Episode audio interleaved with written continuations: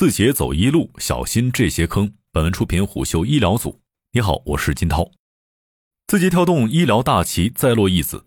天眼查近日信息显示，北京美中宜和医疗管理有限公司股权变更，字节跳动对其完成百分之百的并购。这意味着字节跳动在医疗领域的布局又进一步。据财新网消息，相关人士透露，此次并购金额达到一百亿元左右。这对处境艰难的字节跳动也是大手笔开销了。尽管近期美中宜和业绩走低，经历了借壳上市失败等一系列问题，但是二者联合还是被很多业内人士看好。在互联网医疗行业从业多年的王成向虎嗅表示，长期来看，从技术赋能的角度，有运营效率和营销及品牌效率提升的空间，亦有资本市场估值提升的可能性。事实上，互联网大厂进军医疗的野心由来已久，百度、阿里、腾讯都曾有过建互联网医院。自建、收购、控股线下医院的经历，最终都是铩羽而归。而字节跳动凭借优质科普内容将流量导入线下医院的做法，也是行业认为最可能打通互联网医疗盈利模式的一种尝试。此前，字节跳动的医疗版图已有上线的科普内容制作和传播的百图名医，也有了互联网医院小何健康，聚焦中枢神经领域的互联网医疗平台好心情，线下的百分之百控股诊疗机构松果医疗。旗下宏达艾瑞不仅有 AI 辅助诊断软件，还有一家私立三级肿瘤专科医院——北京美中艾瑞肿瘤医院。美中宜和是一家年营收二十亿元、覆盖从辅助生殖到生育再到月子中心、儿科等全育成的高端妇儿医院。业界分析，此次全资并购美中宜和，只是字节跳动在医疗领域里万里长征的起点。由此出发，他们能在医疗领域杀出一条生路吗？字节跳动的医疗大旗开局于其投资最密集的二零二零年，落下的第一子是百科名医，当年八月完成全资收购。三个月后，也就是二零二零年十一月，字节跳动完成对医疗公司幺零二四科技的收购之后，正式推出医疗品牌小和健康。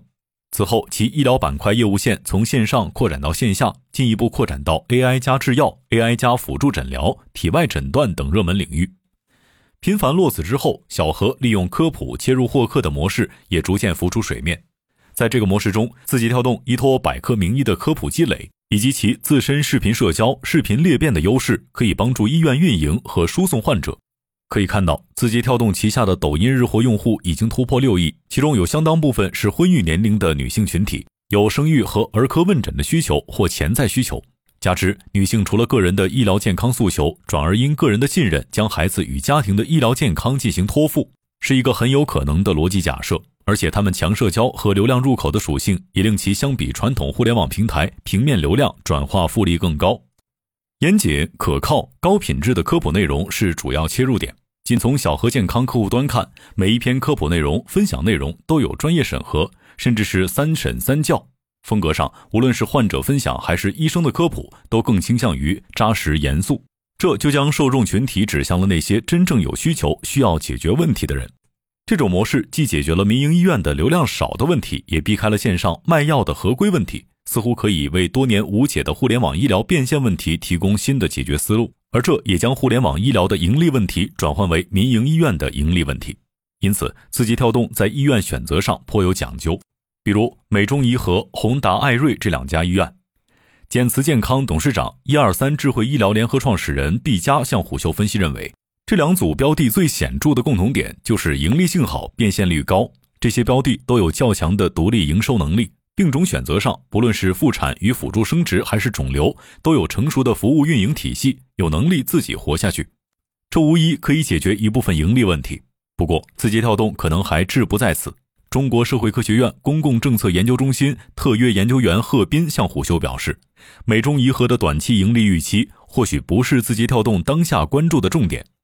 未来，字节跳动有可能利用自身优势，尝试改造美中宜和，以求长期投资获益。贺斌认为，字节跳动此次收购主要目的有二：一是以可控的成本把这个拥有一定潜力的医疗机构实体收入囊中。二是字节跳动也可能是在为进入医疗行业寻找学习和实践的通道。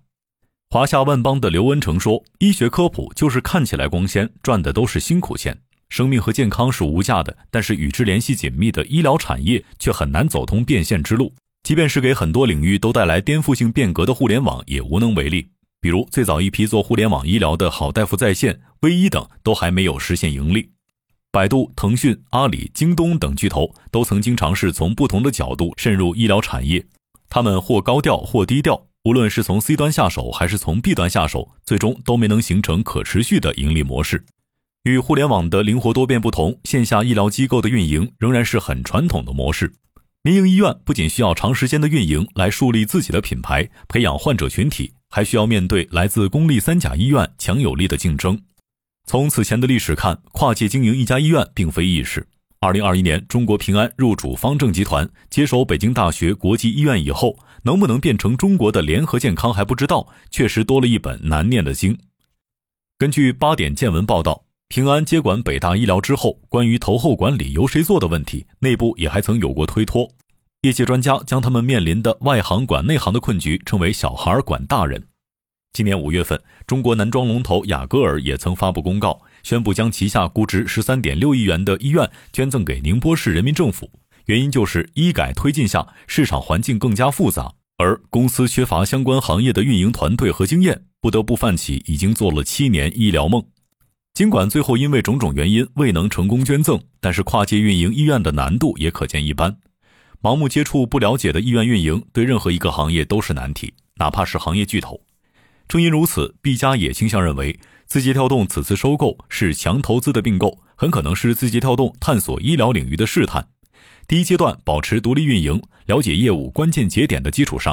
第二阶段在字节内部的生态之间尝试互相赋能。第三阶段才会有考虑清楚之后的实际单元性重组，而且投资的逻辑和运营的逻辑不同，在多个投资标的的融合过程中，如何通过高水平的运营让他们更好的融合实现溢价也非常重要。具体如何融合，需要企业去探索，也还要看有没有合适的人的团队组合来实现。在互联网公司与医疗团队的融合中，在文化融合、组织融合的过程中，内耗问题也常常出现。对运营目标及成功过程的共识管理很重要的。王成告诉虎秀，最怕的就是短视的功利主义和急于求成的心态。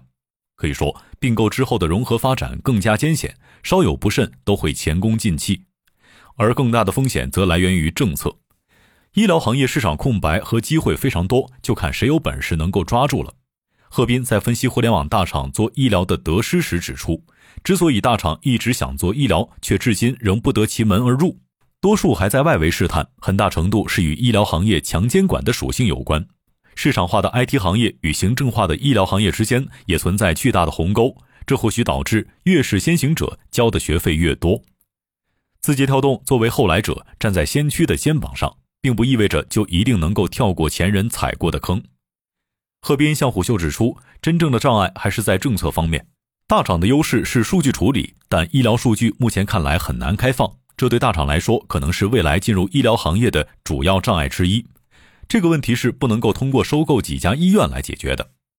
尽管近年来卫生主管部门对公立医院的信息化建设要求越来越高，甚至列入了绩效考核的范畴，国家医保局更是牵头建起了全国统一的医保信息平台。但是客观来说，这些数据受到各种约束管制，很难实用化，而且掌握在官方机构手里，几乎不可能为互联网大厂所用。